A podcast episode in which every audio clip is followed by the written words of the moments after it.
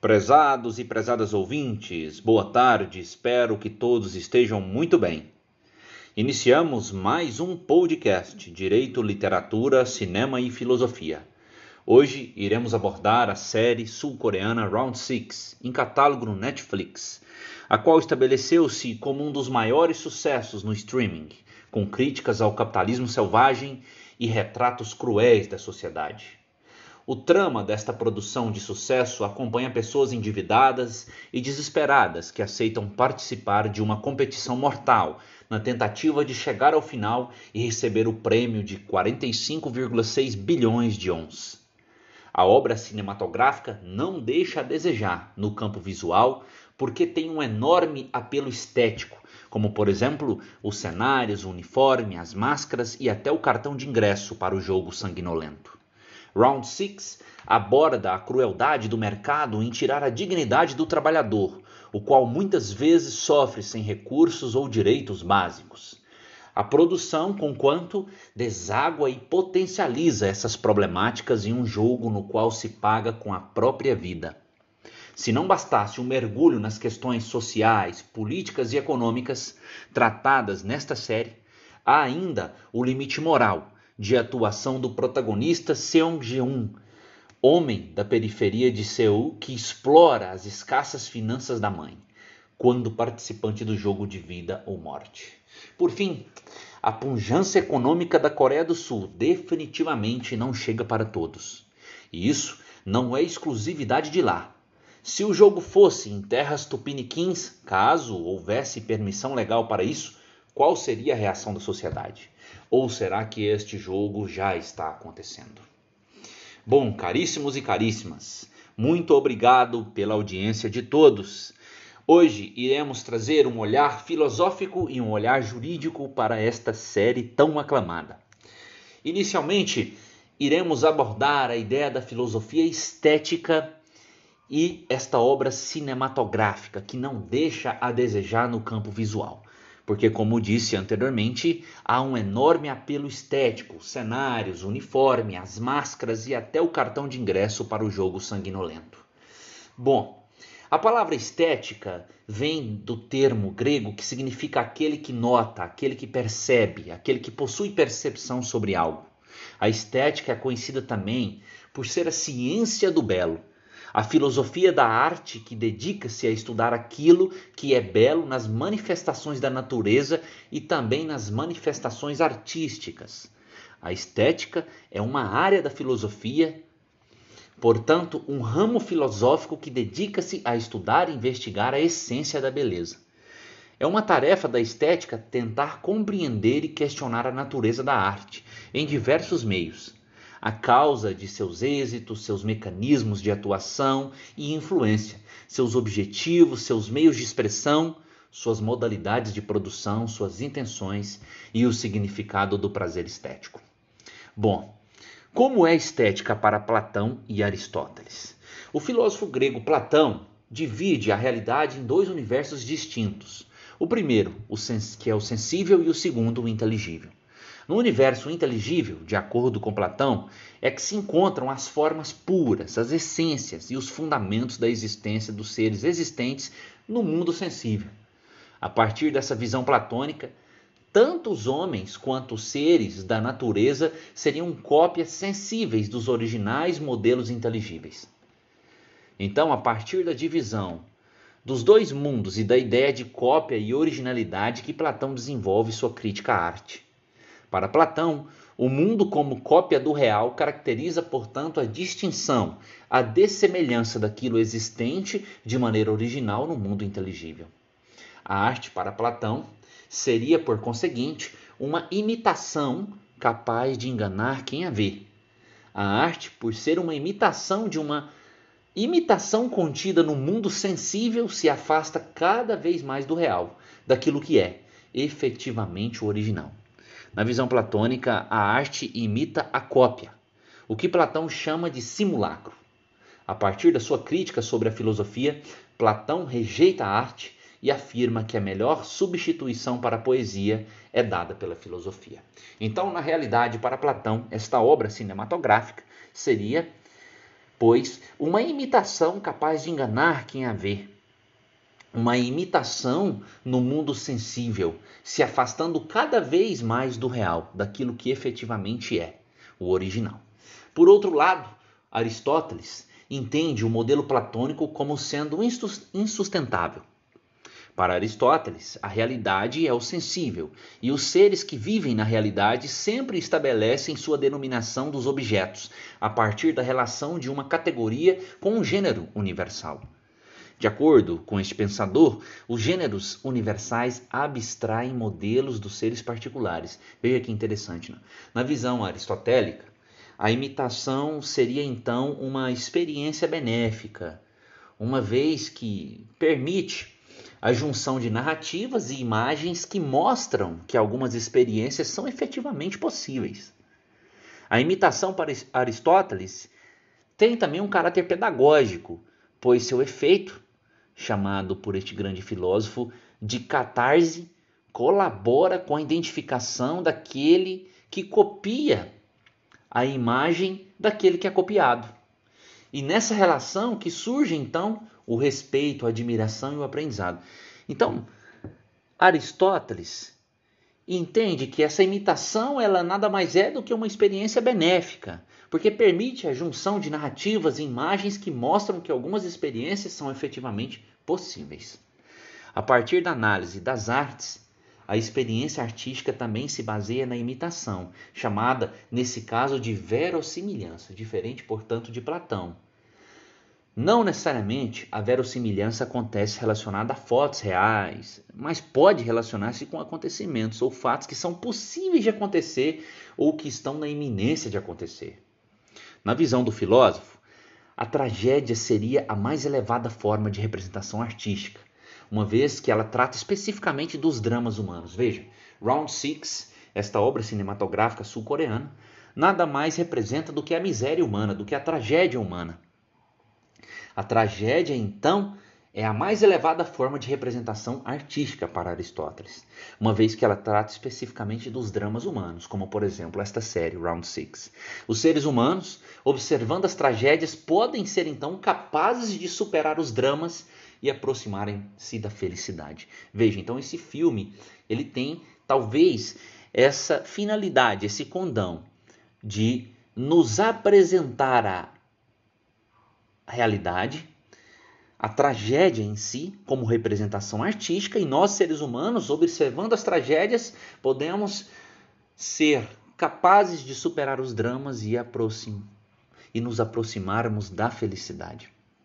De forma geral, é possível entender que a dessemelhança afasta-se do real para o pensamento platônico, enquanto que a verossimilhança representa a possibilidade de transformar algo em realidade para o pensamento aristotélico.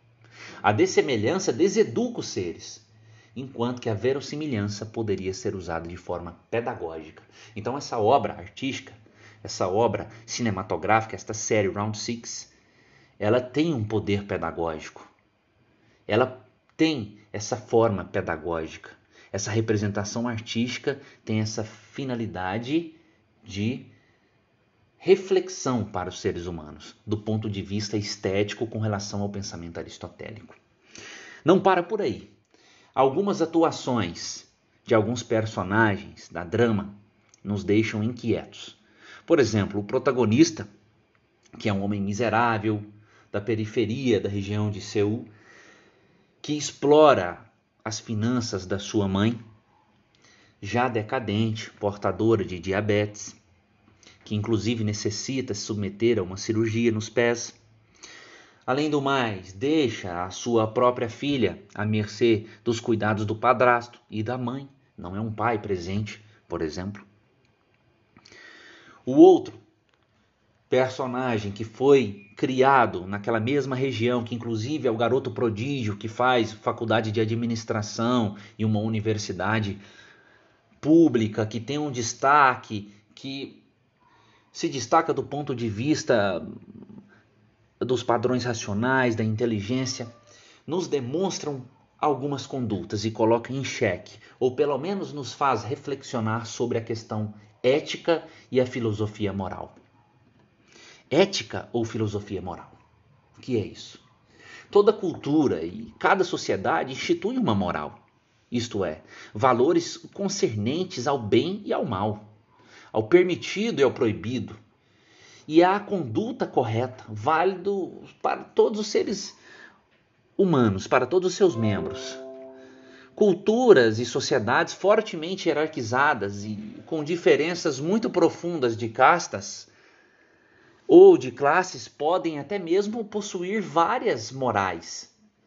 Cada uma delas referida aos valores de uma casta ou de uma classe social. No entanto, a simples existência da moral não significa a presença explícita de uma ética entendida como filosofia moral, isto é, uma reflexão que discuta, problematize e interprete o significado dos valores morais. Podemos dizer que a partir dos textos de Platão e de Aristóteles, que no Ocidente a ética ou filosofia moral inicia-se com Sócrates. Veja bem, percorrendo praças e ruas de Atenas, contam Platão e Aristóteles. Sócrates perguntava aos atenienses, fossem jovens ou velhos, o que eram os valores nos quais acreditavam e que respeitavam ao agir? Que perguntas Sócrates lhes fazia, então? Indagava. O que é a coragem? O que é a justiça? O que é a piedade? O que é a amizade? A elas, os atenienses respondiam dizendo serem virtudes. Sócrates voltava a indagar: o que é a virtude? Retrucavam os atenienses: é agir em conformidade com o bem. E Sócrates questionava: que é o bem?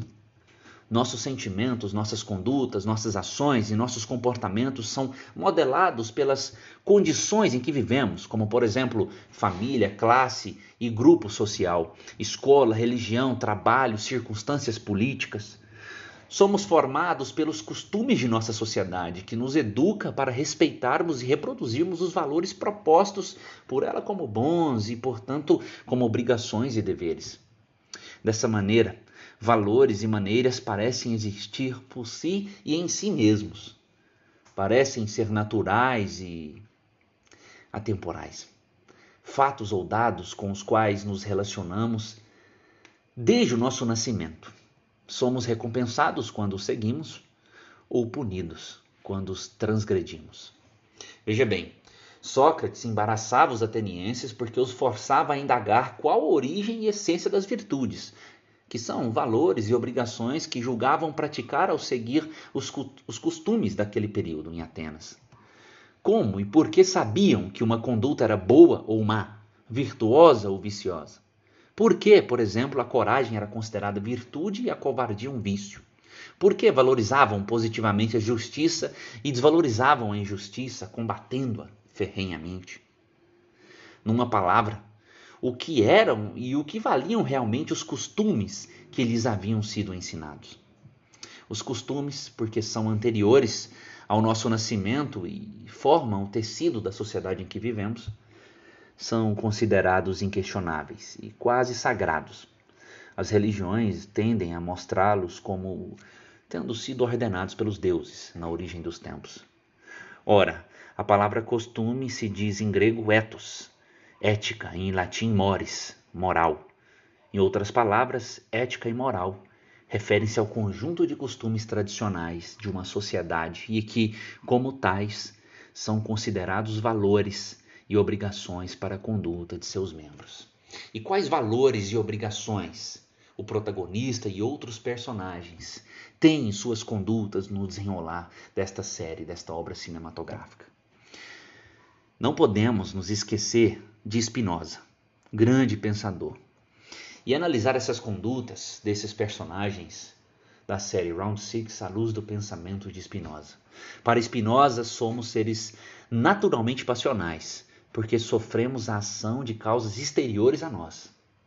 Em outras palavras, ser passional é ser passivo, deixando-se dominar e conduzir por forças exteriores ao nosso corpo e à nossa alma. É isso que, por exemplo, o protagonista deixa. Ele deixa se valer, ele deixa ser dominado por forças exteriores ao seu corpo e à sua alma. Ora, por natureza, vivemos rodeados por outros seres mais fortes do que nós, que agem sobre nós. Por isso, as paixões não são boas nem más, são naturais. Segundo Spinoza, três são as paixões originais: a alegria, a tristeza e o desejo. As demais derivam-se destas. Assim, da alegria nascem, por exemplo, o amor, a devoção, a esperança, a segurança, o contentamento, a misericórdia, a glória. Da tristeza surgem o ódio, a inveja, o orgulho, o arrependimento, a modéstia, o medo, o desespero, o pudor. Do desejo provém a gratidão, a cólera, a crueldade, a ambição, o temor, a ousadia, a luxúria, a avareza. Uma paixão triste é aquela que diminui a capacidade de ser e agir de nosso corpo e de nossa alma. Observamos que aqueles personagens possuem uma paixão triste, porque diminuem a capacidade de seu agir, a capacidade de sua alma. Ao contrário de uma paixão alegre, que aumenta a capacidade de existir e agir de nosso corpo e de nossa alma. No caso do desejo, Podemos ter paixões tristes, como a crueldade, a ambição, a avareza, ou alegres, como a gratidão e a ousadia.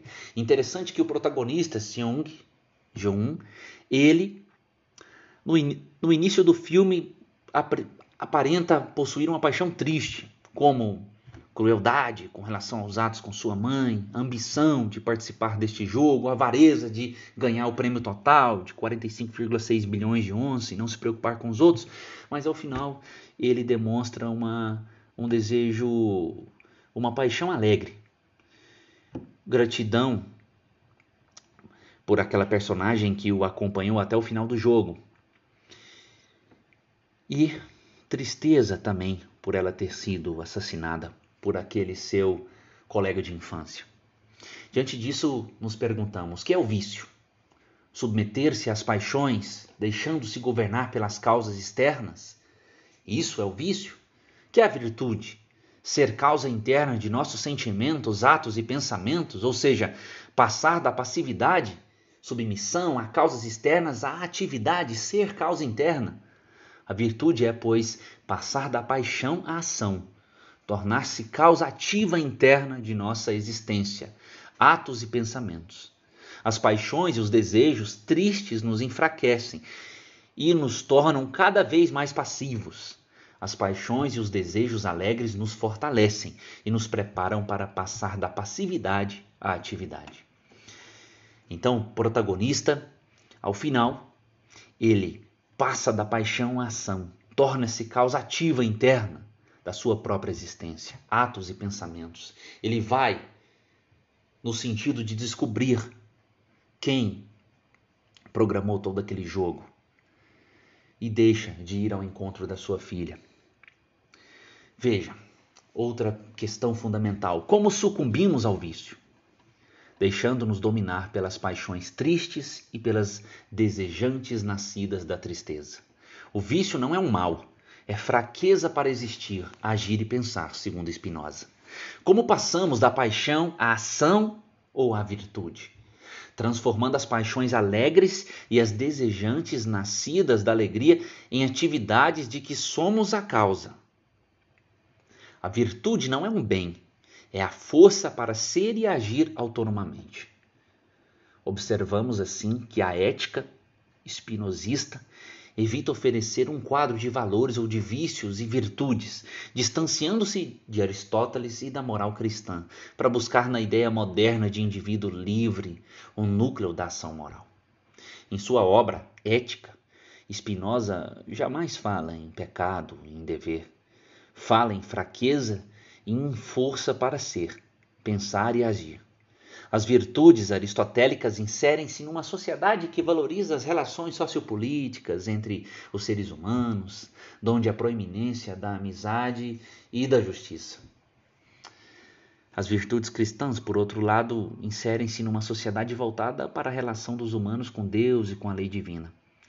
A virtude espinosista, por sua vez, toma a relação do indivíduo com a natureza e a sociedade sentando-se nas ideias de integridade individual e de força interna para relacionar-se livremente com ambas. Muitíssimo obrigado, prezados e prezadas ouvintes.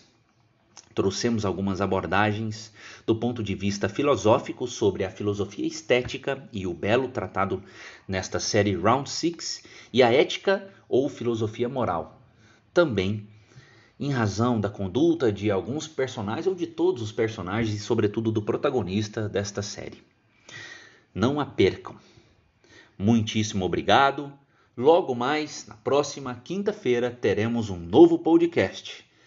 Agradeço-lhes imensamente pela audiência. Um grande abraço.